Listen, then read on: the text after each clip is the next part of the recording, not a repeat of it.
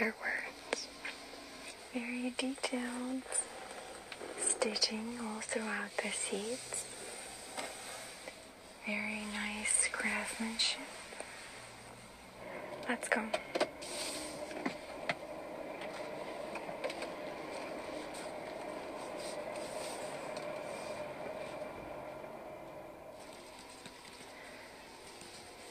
And I find that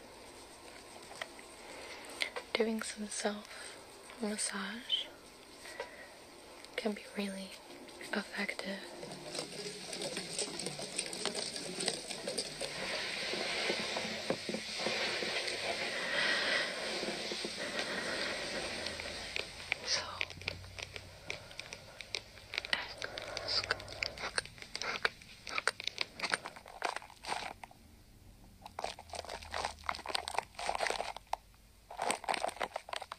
Basically, it means a certain feeling you get on your anywhere on your body basically starting from maybe the top of your head going down to the back of your neck your arms.